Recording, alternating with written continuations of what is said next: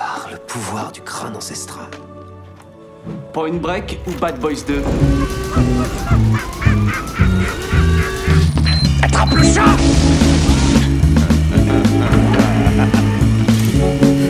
Et cette fois, John Wayne ne s'éloignera pas dans le soleil couchant avec Grayskull. C'est Gary Cooper, connard.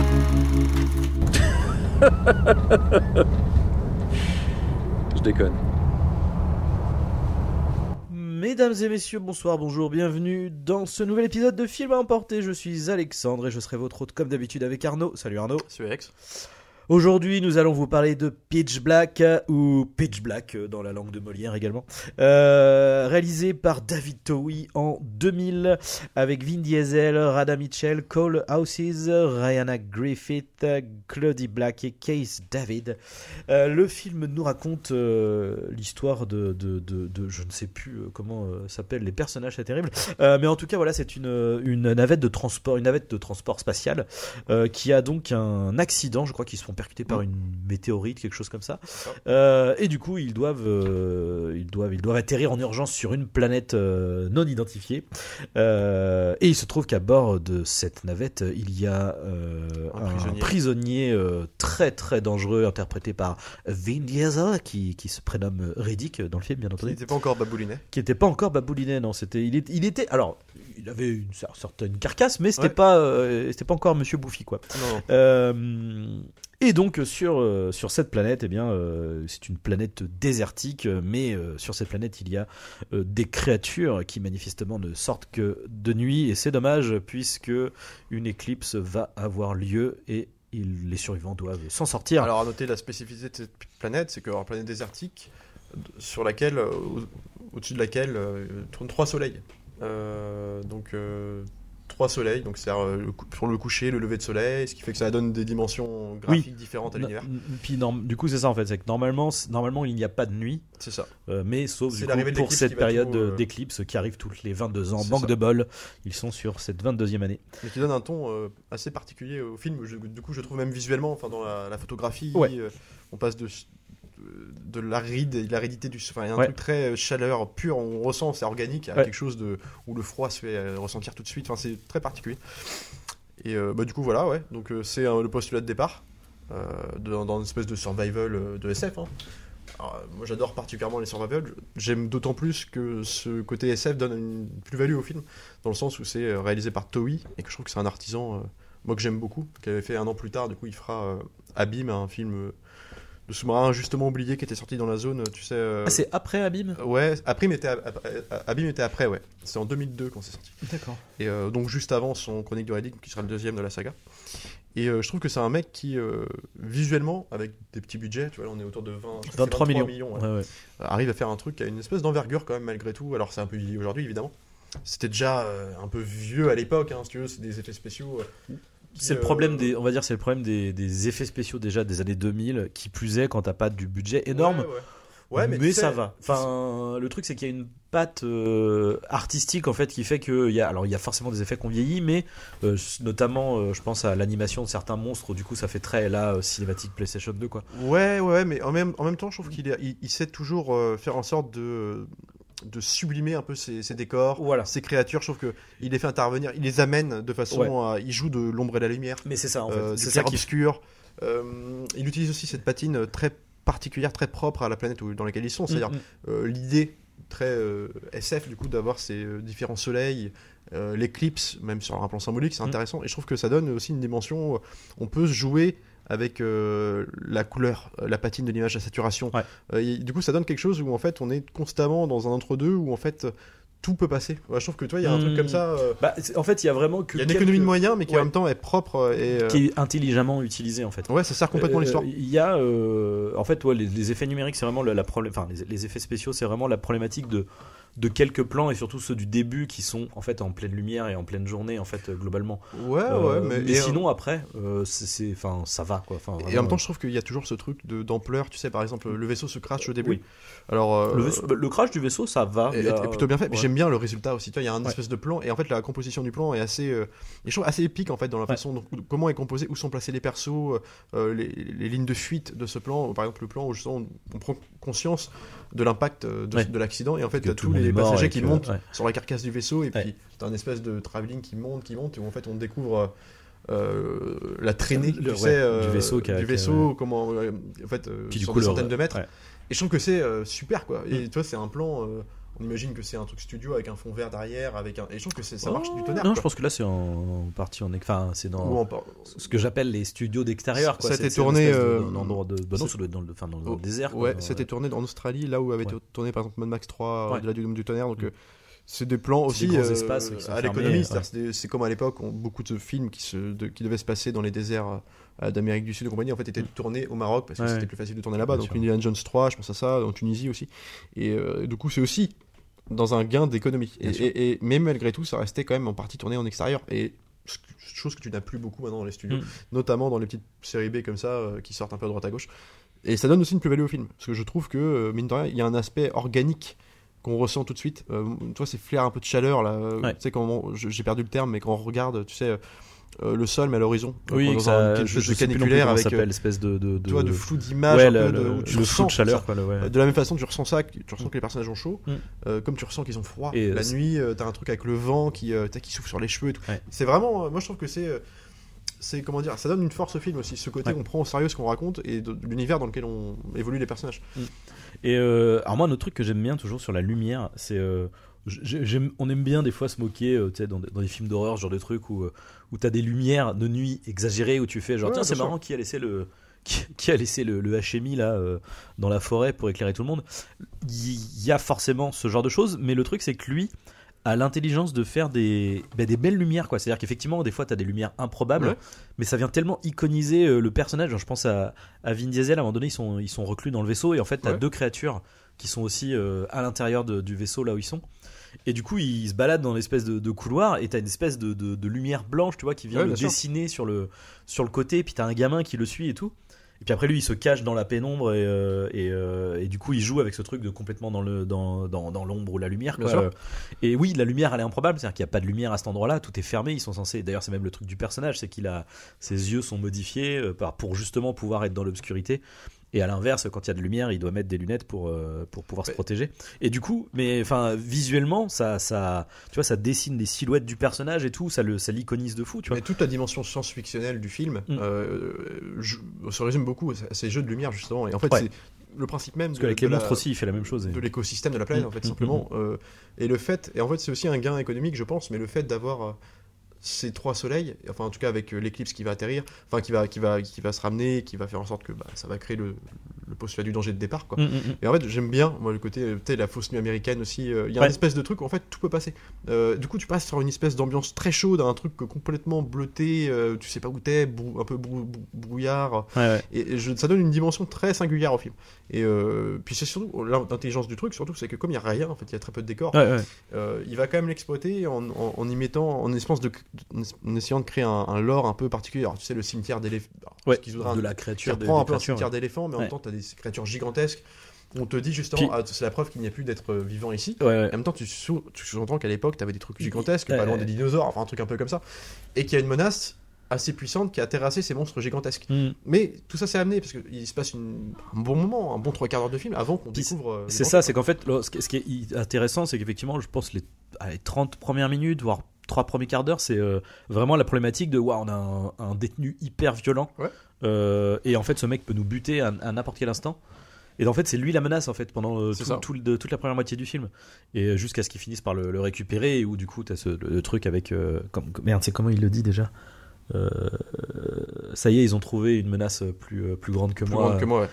Mais d'ailleurs, cette transition entre euh, la perception de la menace est, Mm. est bien amenée parce que moi j'aime beaucoup. en tant que spectateur, toi aussi, pour toi, c'est la menace. Parce qu'il est, il est filmé comme un monstre tout le début. Ouais, en plus, il est avec genre euh, l'espèce de, de, de- comment on appelle ça, une barre en métal entre les dents, Ouais, c'est un peu l'animal lecter attaché une, et tout. une- euh. Puis alors lui qui est en train de peut-être de rugir en dessous Ouais. avec ce truc attaché, on le voit se disloquer les bras. En plus, Mm. c'est pareil, c'est une belle idée de, de. Tu sais où tu vois le personnage Ouais. qui est prêt à tout pour se, qui réfléchit, qui analyse son environnement. Tu vois, il analyse Ouais. que, à cause du crash. euh, Il y a eu un trou dans il est attaché, il y a un ouais. trou, donc il va pouvoir. Et ça donne déjà plusieurs dimensions au personnage. Alors la dimension du mec qui analyse son environnement, on, on comprend assez vite qu'il voit potentiellement dans le noir, en tout Mm. cas qu'il voit pas ce que les d'autres peuvent voir. Euh, c'est dit aussi, expliqué c'était dans le dialogue, mais Mm. tu le vois, il analyse son environnement, il réfléchit, il se cache, il sait se morfondre dans- exploiter le décor. On le voit aussi par exemple dans le Seigneur d'animaux où en fait quand les, toute la cargaison débarque dans le cimetière, en fait tu le vois lui qui a réussi à, à se cacher entre les ossements. Il y a un truc un Ouais. peu où il utilise son corps pour se morfondre dans l'espace, Ouais, dans ouais. terre obscur et tout.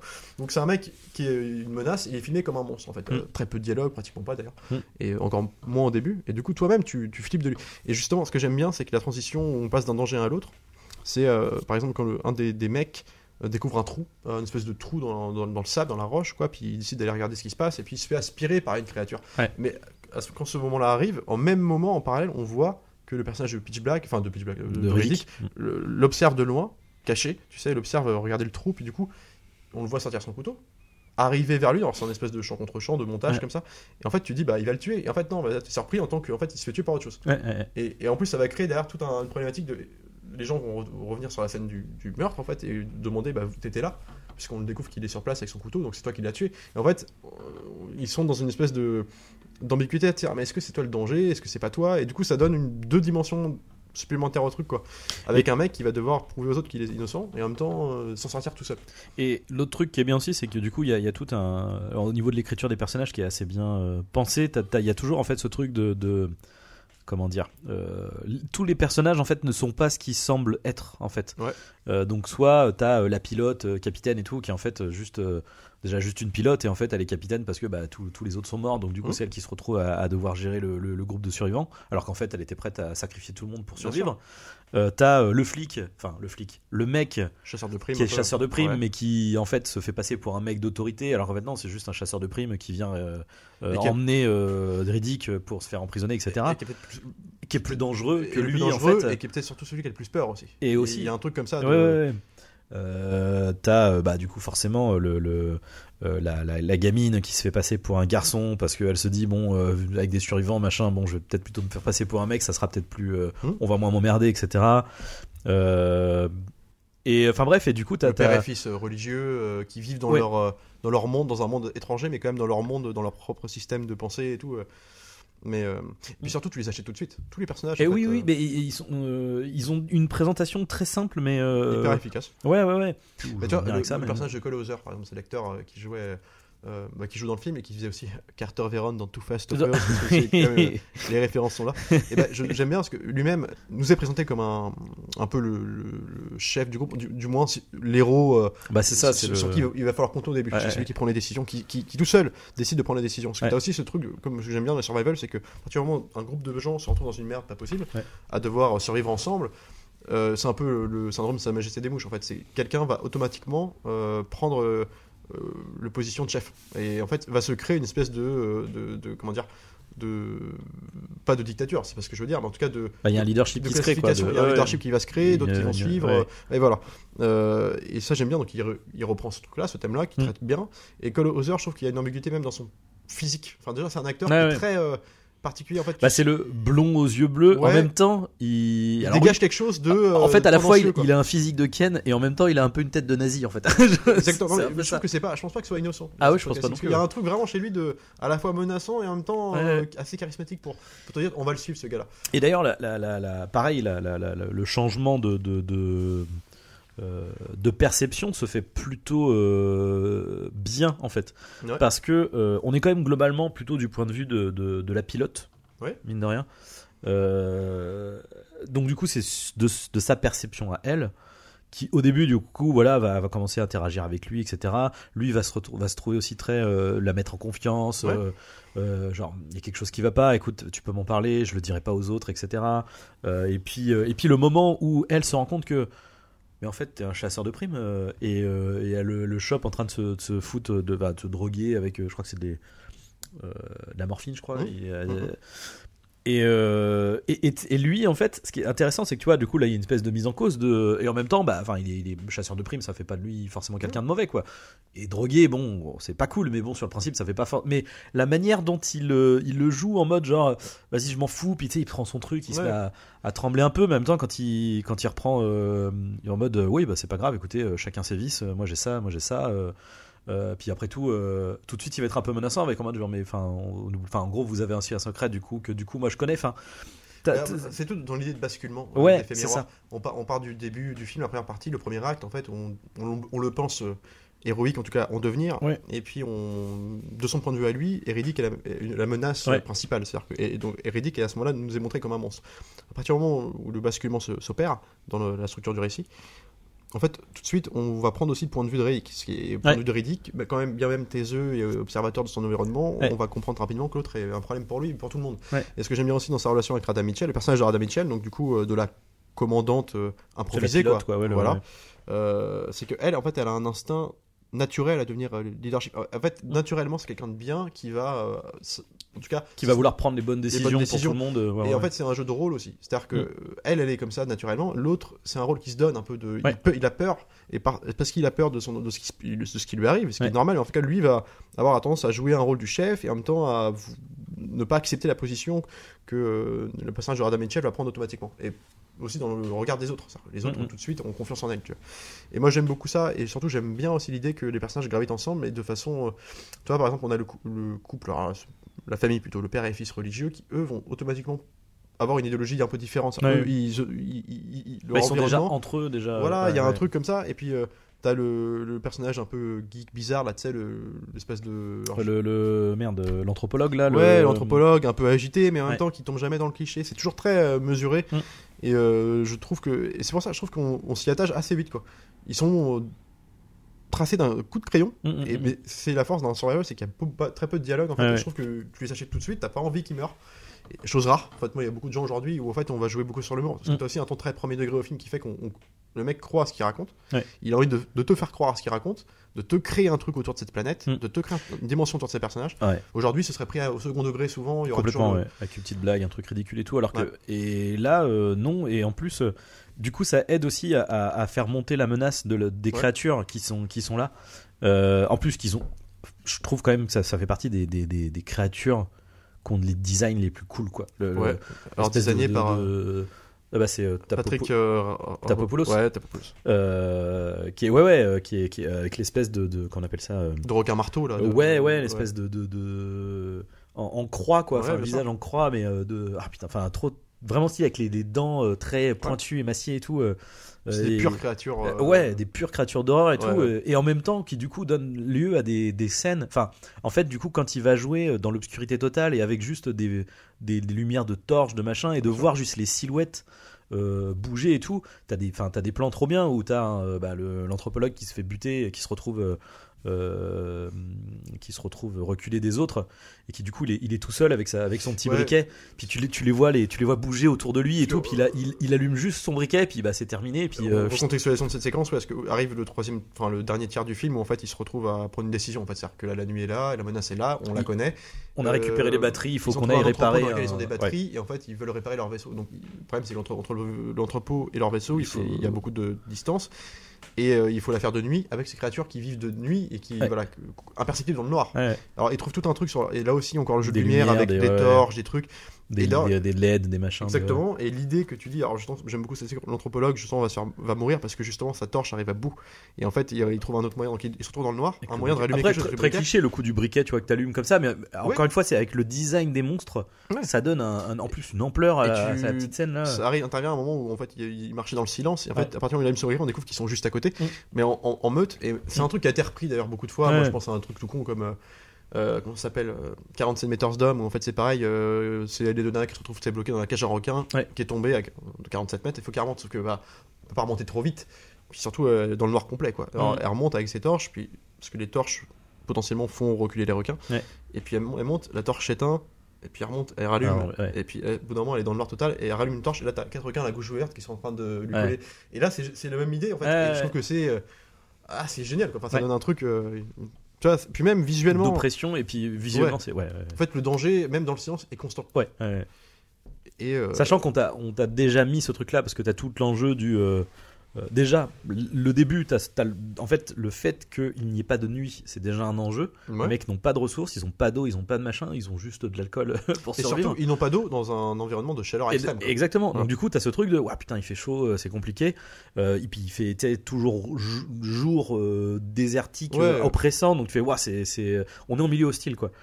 Euh, et ensuite, très vite, en fait, le truc, la problématique devient ah merde, en fait il va faire nuit. Euh, et là où Mm. normalement tu dois dire bon bah super, on va pouvoir décompresser, il va faire nuit, il fera plus frais, il fera plus machin et tout. Non non non, non non en fait euh, et du coup la, la- la longue traversée euh, quand ils vont au vaisseau pour récupérer des batteries.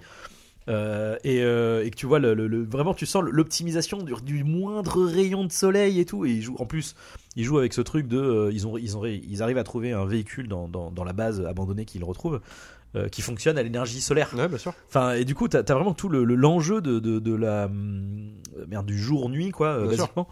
Euh, t'as toute une, une dimension même mythologique, mais mythologique rien que visuellement. En fait, Mais ça, ouais, ça, ouais, bah, ça les- emprunte à- aux grandes épopées. Il y a un truc d'Odyssée dans cette partie-là. Il y a vraiment un truc de. euh, en fait, ce qui est, ce qui est, euh, on- c'est marqué souvent horreur science-fiction, mais c'est aussi aventure, quoi. T'as ah, beaucoup de, de plans larges, un peu où, euh, tu sais, euh, contre, bien sûr. contre le contre-jour, Avec, vois, les silhouettes qui avancent. Dans l'ombre et tout. Et moi, je trouve que c'est. En fait, c'est- ces films-là, moi, c'est- j'adore ces films-là. et la musique aussi fait très film d'aventure, en la, musique, la musique moi, que j'aime beaucoup, enfin, qui, qui assume son côté série B, c'est-à-dire Ouais. avec des intonations qui se répètent, qui se répètent, mais qui donne un espèce de truc un peu presque safari. On est Ouais, dans un truc aride, bizarre, ouais, euh, qui, qui n'est absolument pas euh, accueillant, quoi. Mm. Et on ressent ça, truc. Et, et j'aime bien cette idée que premier degré du film, c'est vraiment les personnages, ils sont, enfin, il y a toujours un ton où en fait, ce qui prime avant tout, c'est l'histoire. Et euh, c'est pour ça que j'aime beaucoup ce mec, Toei. euh, c'est que avant de faire de parler de la suite de, de la saga, moi j'aime beaucoup aussi Abim. C'est que Abim, c'est un truc qui est absolument pas vendable sur le papier. Genre personne, c'est pas un truc commercial. c'est- écrit en plus, c'est marrant par Aronofsky qui avait écrit ce film-là avec quelqu'un d'autre. Et en fait, c'est un espèce de film sous-marin qui emprunte. Alors encore une fois, euh, là, il emprunte dans les codes du survival classique. Mm. On y en a déjà beaucoup à l'époque. En y apportant sa touche. Euh, là, t'as ce truc de, on emprunte un code au film de sous-marin inhérent au genre. Parce que les 90, t'avais beaucoup de films comme ça. Mm. Et euh, là, il sortait après, euh, K10 ou avant K19, euh, Piège des profondeurs de Catherine Bigelow, qui est un truc plus sur la. Il sortait après. Oh, euh, là, qui est plus militaire, du coup. plus militaire, ouais, comme le Tony Scott, ou Ouais. qui emprunte à la guerre, euh, la guerre froide. Oui, c'est Alabama, voilà. Et, et là, en fait, c'est un espèce de. On, on- on met le film de, le code de, de film maison hantée dans un truc de sous-marin. Moi, je trouve ça génial l'idée. Alors, elle- elle- il se brouille un peu parce que l'histoire devient un peu trop complexe. Et puis, en fait, du coup, tu, c'est, peut-être un peu moins fluide qu'un truc comme Pitch Black. Et, et puis il y a aussi un truc de là pour le coup le, le manque de moyens est plus problématique. Enfin ça a Oui, quand même c'est- vachement plus la tronche d'un téléfilm voire d'une série tu vois mais que euh, c'est vrai, mais t'as plein de petites idées où, genre, par exemple, il regarde Oui, dans le oui. euh, l'œilleton, tu sais, du Oui. sous-marin, et en fait, tu as le plan sur l'œil avec l'ombre de ce qu'il voit sur, sur Ouais. sa pupille. Et- Et t'as plein de petits moments comme ça. Et puis j'aime beaucoup les axes narratifs des personnages. Le commandant qui en fait cache un lourd secret, puis en fait c'est lui le méchant du truc. Ouais. Et, tout le film, il souffre de, de ce truc, de ce secret où il comprend que les problèmes qui, le- qui leur arrivent sont potentiellement liés. liés Euh, ouais, ouais. à ce truc-là. Et puis tout le monde, tout l'équipage le sait, et en fait personne se le dit. Et puis t'as un truc de, comment dire, de monter en paranoïa aussi, mais qui est Mhm. propre à des- ces ces Ah, huis clos, comme sûr, était euh, The Thing et tout ça. Ouais. Euh, et j'aime beaucoup avec des, et puis surtout, c'est un film, c'est un mec qui, a, qui, dans son choix de casting, il prend des gueules quoi. Ouais. Euh, par exemple dans le Abîme, t'as Holt McKay quoi.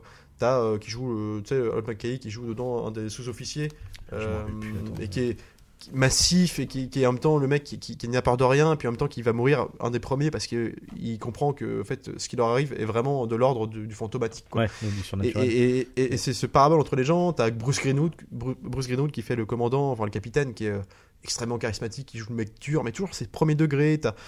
Et, euh, et là dans le film Pitch Black, t'as bah, Vin Diesel qui était à l'époque, était euh, alors c'était son premier vrai succès. hein. Euh, parce que le film a été un succès, on le dit pas beaucoup, mais le film a coûté 23 millions. Bah, il a rapporté le double. Euh, Il a rapporté même ouais, euh, 53 millions à l'étranger. Et, et surtout, il a fait son beurre dans le marché de la vidéo. Euh, quand les cassettes et les DVD sont sortis, c'était vraiment là que ça s'est fait, quoi, son, le succès de ce film-là. Quoi. Et euh, assez pour créer une saga, mais, qui, mais pas assez en même temps pour faire une saga Pour- qui soit qui- euh, ouais. pété de thunes. Quoi. Ouais. Euh, moi, je préfère Pitch Black des trois parce que après c'est plus aussi mon univers. J'aime beaucoup les chroniques de Riddick, mais les chroniques de embra- em- embrassent le côté S, euh, space, opéra. C'est de la science-fiction, ouais, space opéra euh, mais dans une générosité aussi qui est sans pareil. Quoi. Avec, et surtout, moi, ce qui me surprend, c'est avec le peu de qu'il a, il a, il réussit quand même à te faire un truc. C'est quand même propre pour le Ouais, budget ouais, qu'il a, ouais, quoi. Et, qui manque pas d'ambition, quoi. T'as Ah des, euh.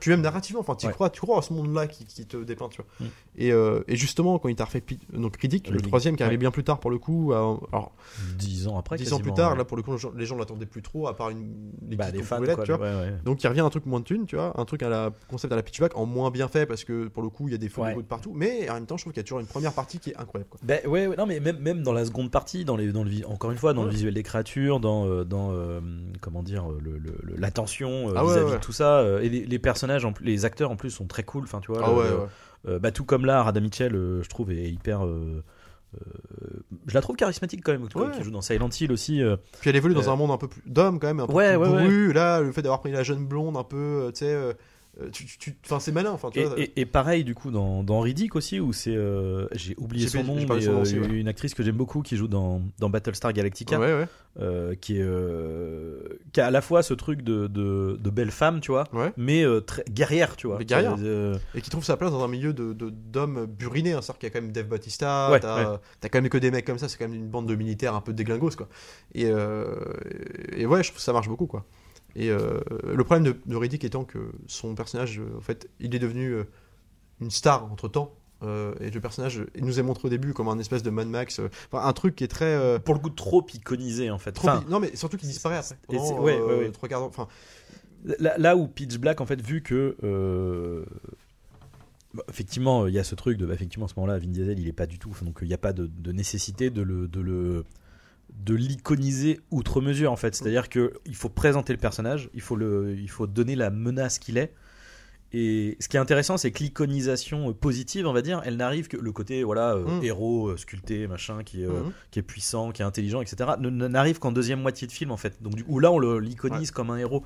Et surtout, le, Euh, peu, le peu qu'on en dit, le peu qu'on en voit, au début suffit largement à Ouais. faire un truc. parce qu'il est, il est dépeint comme quelqu'un d'un personnage mythologique en fait. Ben, c'est ça. vraiment. Puis puis il y a ce truc de, en fait, vu qu'on te le présente de manière dangereuse, on sait qu'il va y avoir une menace plus dangereuse, mais finalement le fait qu'il rejoigne entre guillemets le camp des gentils, du coup tu ah ok d'accord bon du coup c'est un allié quoi c'est ok on va on va faire avec lui euh. Bah, C'est-à-dire, c'est l'évolution scénaristique du film il y a, qui fait que les personnages vont euh, se révéler euh, Mm. aux spectateurs. C'est-à-dire, soit le gentil du début devient le méchant, et Ouais. inversement, mais de façon subtile et, et bien amenée. Genre, c'est pas des codes nouveaux, enfin, c'est pas. non non non, simplement, c'est. euh, c'est- Enfin, genre. L'intelligence de ce film, avant tout, c'est d'avoir une espèce d'écriture qui marche euh, du tonnerre et surtout qui est très fluide, très limpide. Le film est très euh, simple. Mm. Euh, Il y a pas beaucoup de personnages. En fait, il s'adapte à, son, à ses moyens. Mm. Et je trouve qu'il t'en fait un truc. Il réussit à te. On est comme dans le désert tout, Ouais, tout ouais, du long ouais. où t'as un pauvre dépôt, un pauvre entrepôt perdu avec un cimetière d'éléphants. Mais le cimetière d'éléphants, c'est un super code. On le retrouve dans beaucoup de Puis, films. surtout que t'as ce double truc de tu au début ils sont là en mode genre ah c'est de la végétation c'est de la végétation il y a des arbres et tout puis ah non c'est des ossements en fait genre ouais ok d'accord c'est chelou Dans euh. tous les bons films un peu survival comme ça, dans un truc un peu planète, un peu hostile ou, Mm. ou endroit hostile, euh, t'as toujours ça. Le monde perdu, t'avais ce truc-là. euh, Mm, sais, euh, dans le monde perdu, je crois que t'as un cimetière un peu comme ça. Et surtout, t'as là l'endroit où le- du parc d'avant là.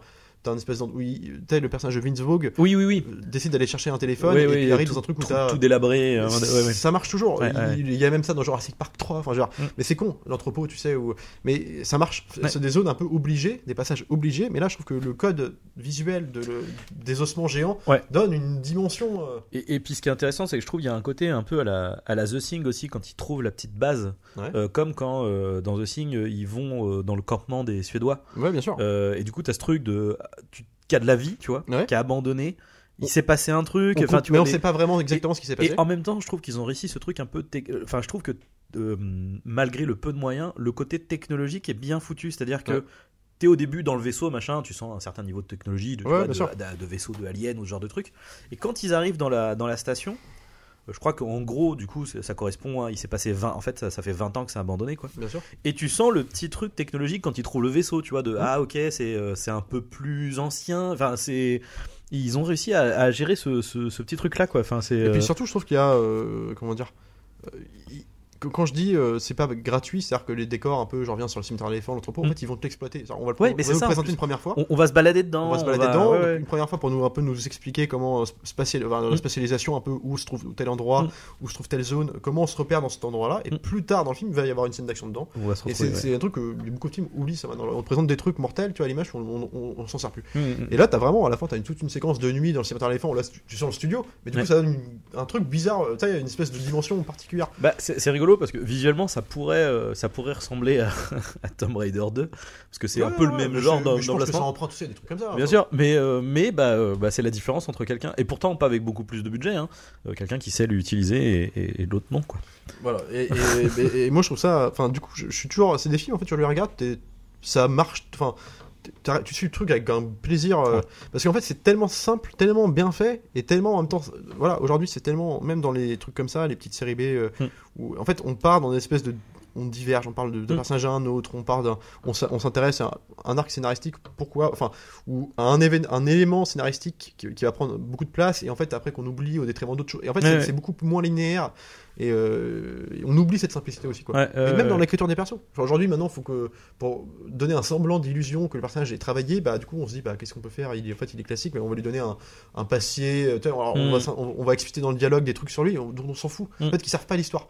Et, et Bah, C'est-à-dire que tu peux, tu peux faire peux ça, faire, mais, mais, ouais. c'est- mais c'est un, c'est un. Tu vois, par exemple, la, la gamine, il me semble qu'on on sous-entend qu'il y a un truc, euh, bah, orpheline, ou, Oui, il y a- voilà, mais, mais c'est juste là en mode, euh, voilà, ça. ça... et qu'elle se fait passer pour un garçon? Et voilà, en fait, c'est de- juste que ça, ça, ça, la- ça, ça pose juste le fait euh, de sa, de sa, de sa défense, de qu'elle qu'elle est sur la défensive, Ouais, et de se dire bon bah du coup je me fais passer pour un garçon, machin, je suis Mais toute seule. tu vois, encore une- Mais- une, fois, le personnage se révèle dans l'action, dans euh, Et voilà.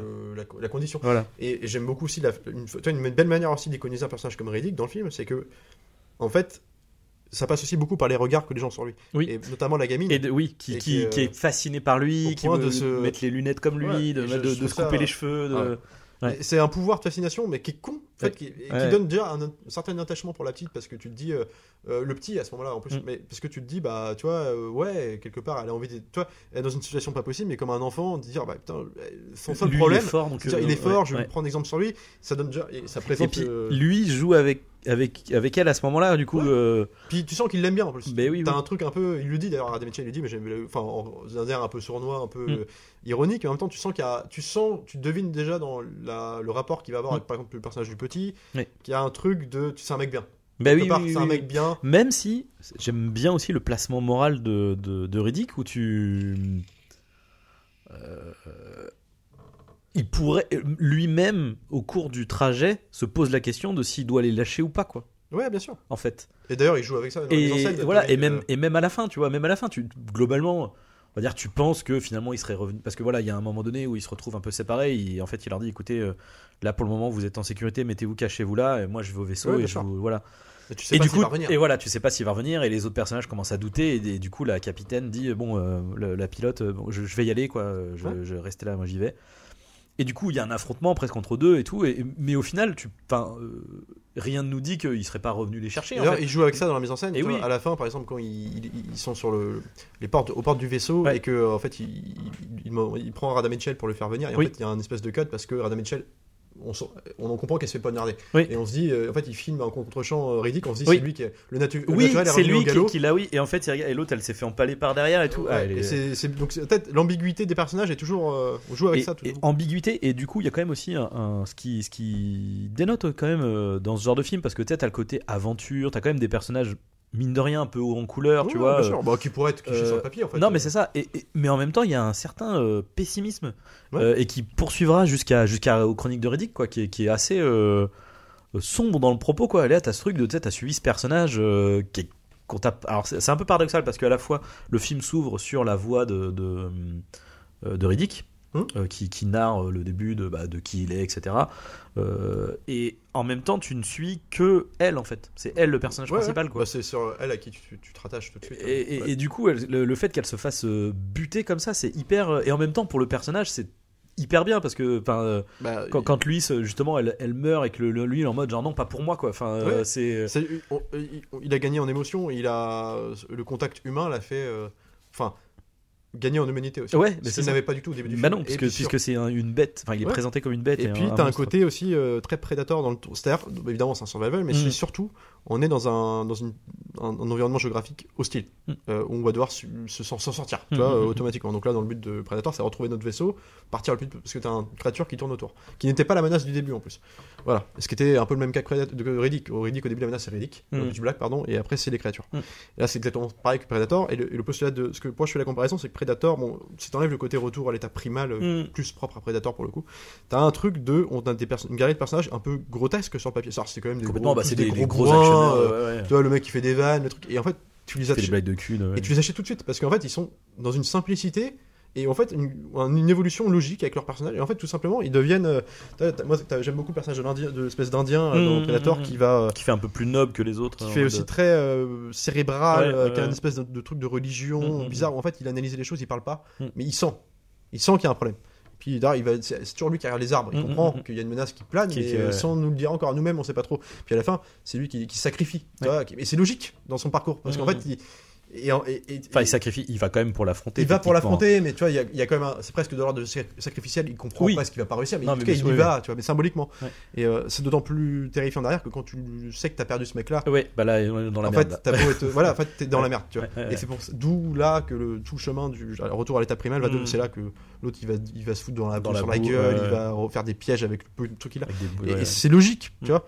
T'as ça dans The Descent. Euh, The Descent, elle se retrouve Mm, dans mm, le mm, bain de dans le bain de sang, Ah, et puis euh, elle fout feu. de- euh, Euh, c'est un truc logique, tu vois. Et ça, c'est ce qu'il il le fait avec Riddick, tu vois. Enfin, t'as un truc comme ça de les personnages s'approprient tellement leur environnement du fait, simple fait qu'ils sont dans une condition de merde pas possible, tu vois, Mm, mm, mm. qu'en fait ils vont s'en servir. Et c'est pour ça que je parlais de décors exploités, de Ouais, trucs comme ouais, ça, ouais. pour euh, assurer leur garde en fait et leurs arrières et puis euh, et jusqu'au bout. Moi, ce que j'aime bien, a- puis t'as aussi cette- ces idées de plans badass et de, Mm. de, de scènes Ah badass en fait de et simplement fun en fait. Riddick c'est euh, Riddick qui est dans le vaisseau à la fin t'as tout le monde dans le vaisseau sauf Rada Mitchell évidemment elle vient de mourir Mm, mm. Puis en fait du coup bah, ils peuvent se barrer t'as les Ah hordes qui oui. débarquent ils font non non On va, on va leur dire Et- au revoir. puis, bonne- euh, non, on va leur dire bonne nuit. on va leur dire bonne nuit puis la nuit en fait c'est bah, simplement les réacteurs qui font que tout crame autour d'eux c'est con mais Ouais. c'est tellement stylé quoi Et autre truc euh, hyper stylé et en même temps hyper bien pensé dans, dans le design des créatures, vu qu'ils sont des espèces de trucs de croix en demi-lune en Ouais, fait, qui sont euh, croisés. Euh, à un moment donné, ils tombent sur justement le, un ossement du coup de ces créatures.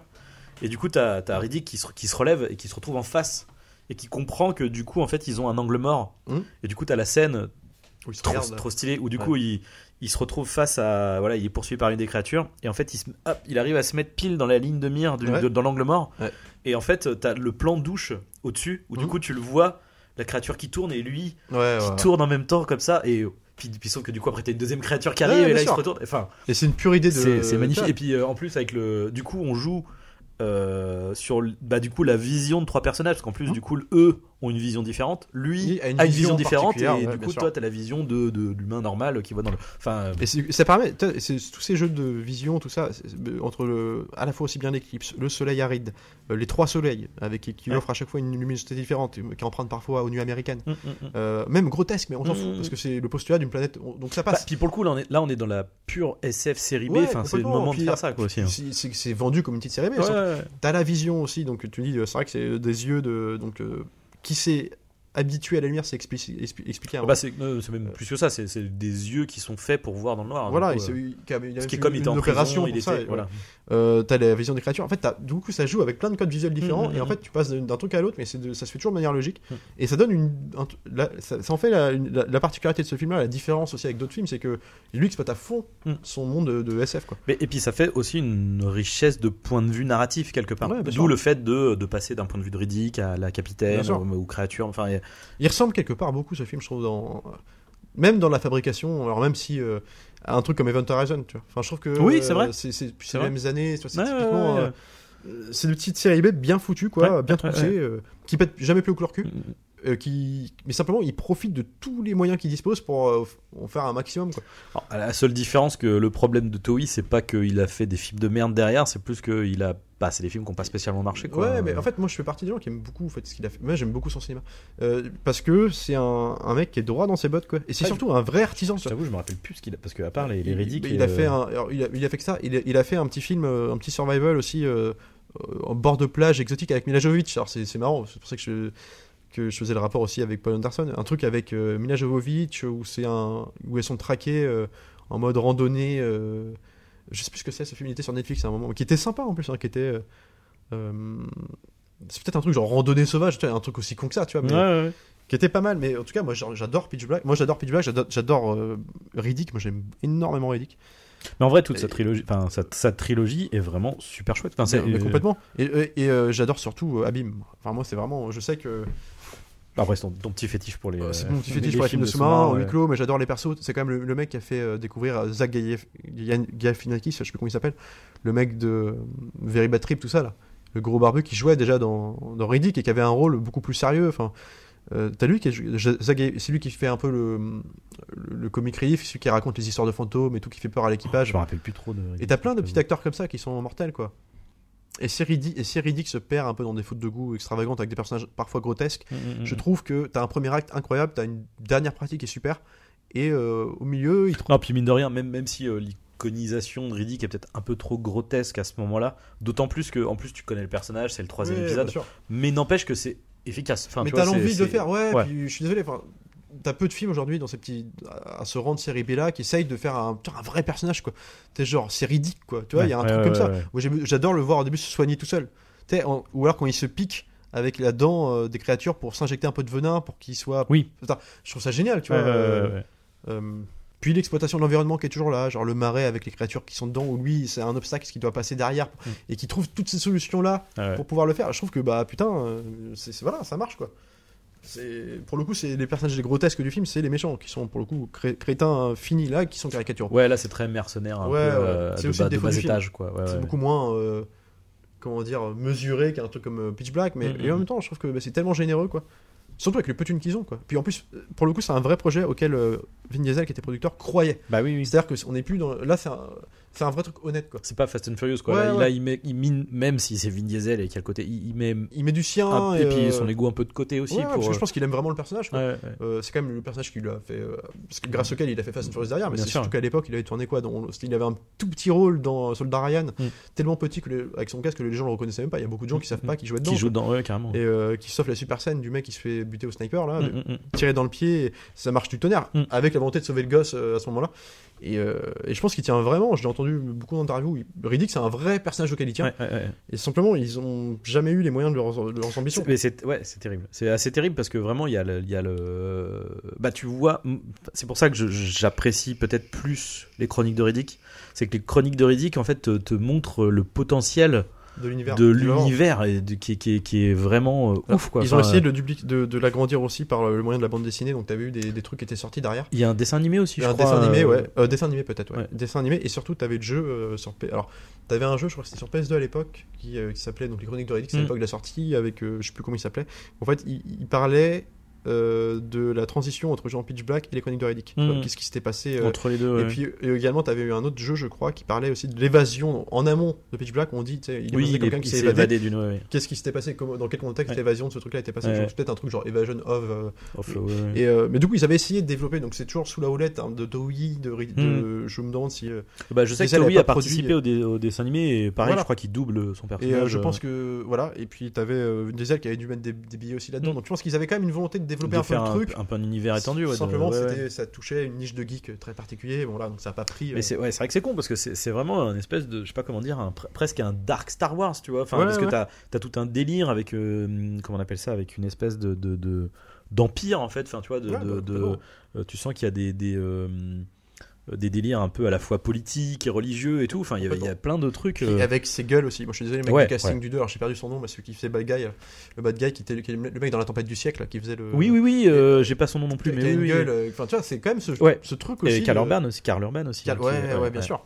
T'as ce. Putain, c'est pareil. Moi, j'adore, j'adore ce choix de casting là. Ouais, Predator, c'était exactement ça. C'était que des gueules, les mecs. Tu vois, t'avais Carl Weathers. Mm, mm, Et mm. bah, c'est, ça donne une dimension au film, quoi. C'est un vrai film de bourrin. Avec la subtilité d'avoir un monde qui, qui- qui existe et qui est Mm. palpable, quoi. Mm, mm. Euh, malgré euh, les fautes de moyens, les trucs et tout. Et- Bah, t'as quand même cette générosité là, quoi. Parce qu'il y a peu de monde aujourd'hui avec les Et- thunes qu'ils ont. hein. et encore une fois le manque de moyens C'est euh, là qui, qui donne l'aspect créatif aussi. hein. Eh ben, c'est ça en fait, c'est-à-dire que euh, oui, il y, a, il y a des fois des problèmes effectivement d'effets visuels, de Ouah, c'est un peu chipouille, c'est un peu voilà.